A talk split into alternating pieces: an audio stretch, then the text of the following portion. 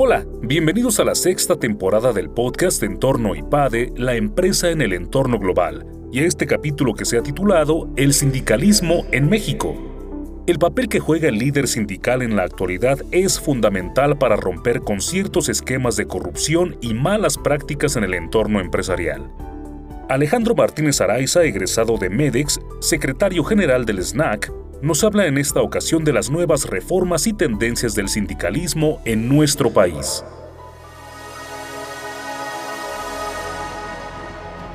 Hola a todos, soy Alejandro Martínez Araiza, soy egresado del MEDEX de la generación 2017-2019. Actualmente soy el secretario general del Sindicato Nacional Alimenticio del Comercio y director general de la sección 11, que es una parte de la Federación de Trabajadores de la Ciudad de México, de la CTM, de la Confederación de Trabajadores de México. Y bueno, pues somos el sindicato de industria alimenticia más importante y más grande del país. Nuestra apuesta es a la reconciliación laboral y a la prevención de conflictos. Yo creo que eso es lo que nos hace diferentes. Estamos convencidos, y así como lo viví en el MEDEX, construimos más y mejor trabajadores y empresarios si nos tomamos en cuenta como socios estratégicos, ¿no? en lugar de como antagonistas o como enemigos, como muchas veces se concibe la relación laboral, pues nosotros partimos no del enfrentamiento y de la confrontación, sino de la reconciliación. Entonces sí es una labor importante de hacer con los trabajadores, pero también con los mismos empresarios, de que entiendan nuestro papel como socios estratégicos y todo el valor que le podemos agregar a su negocio, los trabajadores, a partir de nuestro expertise, de nuestro conocimiento empírico, social,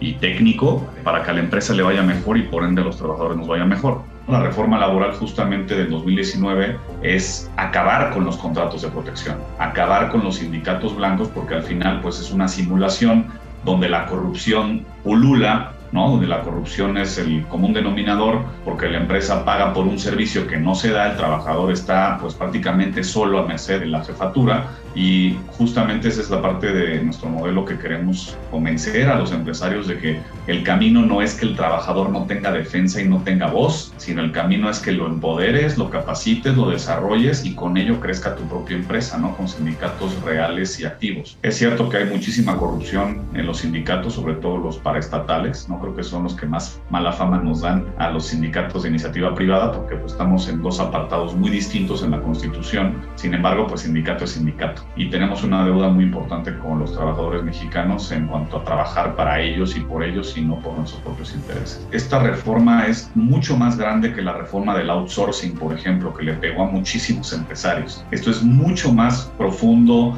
mucho más radical, mucho más impactante porque ya no importa si eres director de operaciones, si eres director de finanzas, si eres director general, si eres director de marketing, te va a pegar. O sea, el momento en que el primero de mayo del año que entra los sindicatos no hayan legitimado sus contratos colectivos, o sea, la gente no haya votado ante las autoridades de que sí conoce a su sindicato y está de acuerdo con su contrato, que es el 95% que no lo sabe de, de, los mexicanos, en ese momento en automático tu empresa queda desprotegida, desprotegida sindicalmente. Y en ese momento los sindicatos vamos a ir por esas empresas, o sea, vamos a ir por esos trabajadores y lo que para ti marketing puede ser a mí no me interesa o a finanzas no le interesa, porque es un tema laboral de RH, hoy es un tema de CEOs y las grandes empresas obviamente se movieron a tiempo. Desde el 2019 que empezaron a decir esto viene, les damos tres años para que se pongan en regla y la mayoría no lo han querido hacer, no lo han querido creer. Y creo que a partir del primer año del año que entra vamos a vivir un mercado laboral mexicano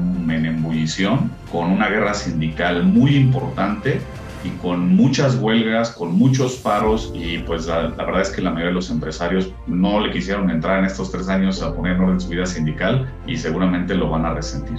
Nosotros creemos que el sindicalismo obviamente tiene que evolucionar de esta forma arcaica de negociar y de hacer sindicalismo o hacer revolución. El tema de utilizar las tecnologías de la información es algo que nadie hace, nadie está haciendo como sindicato minería de datos, Big Data para detectar y pronosticar probablemente comportamientos futuros de los trabajadores en las empresas. Nosotros ya tenemos aplicaciones propias donde el trabajador puede elegir sus beneficios, donde va a elegir en el futuro su propia cuota, donde va a poder iniciar su propia lucha. Pues estamos a, a, ayudándonos de la tecnología de la información para que esa innovación se ponga en servicio de las personas. Eso es una parte que nos hace diferentes, que tal vez en el sector privado sea un poquito más normal. Obviamente en el sector sindical no existe La otra parte es que nosotros hemos exponenciado la participación de los trabajadores. Un líder sindical es un líder y el papel de cualquier líder tiene que ser de inspirar, orientar, ser ejemplo, sacar lo mejor de las personas, formar equipos de trabajo competentes, saber trabajar en equipo, ser muy humano, muy inteligente, culto,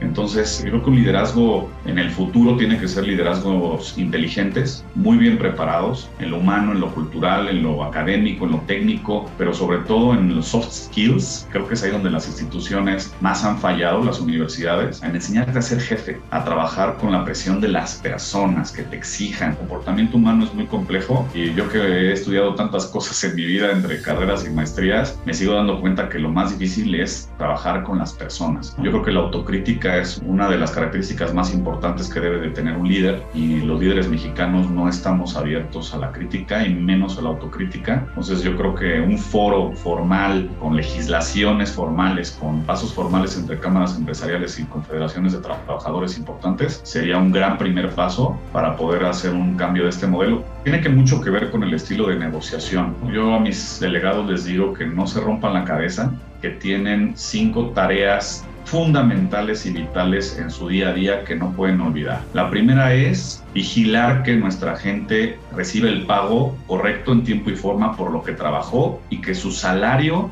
esté acorde a su formación, a su puesto y al mercado de alrededor. Eso para mí es el A del ABC, ¿no? Y con eso también empiezas a asegurar movilidad social, porque conforme la empresa va formando a la gente y capacitándola para mejores puestos, tu sindicato tienes que encargarte de que ganen mejor, de que si la empresa está generando más utilidades y está creciendo, el trabajador también crezca y la familia del trabajador también crezca junto con él.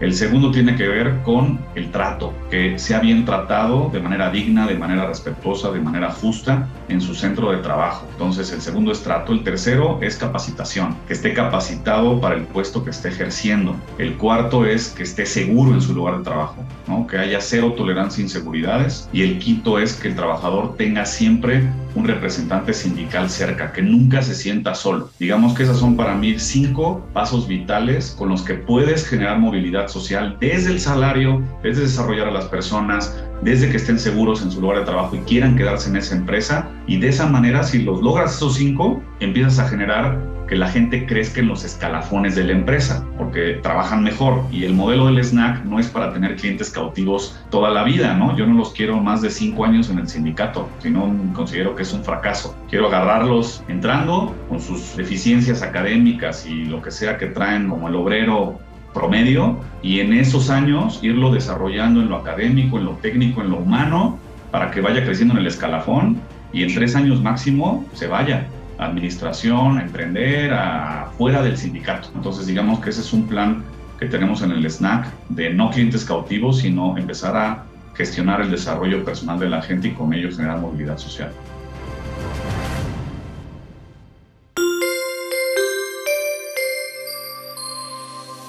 Te invitamos a suscribirte a nuestro canal de YouTube IPADE News Media y también a visitar ipade.mx diagonal blog.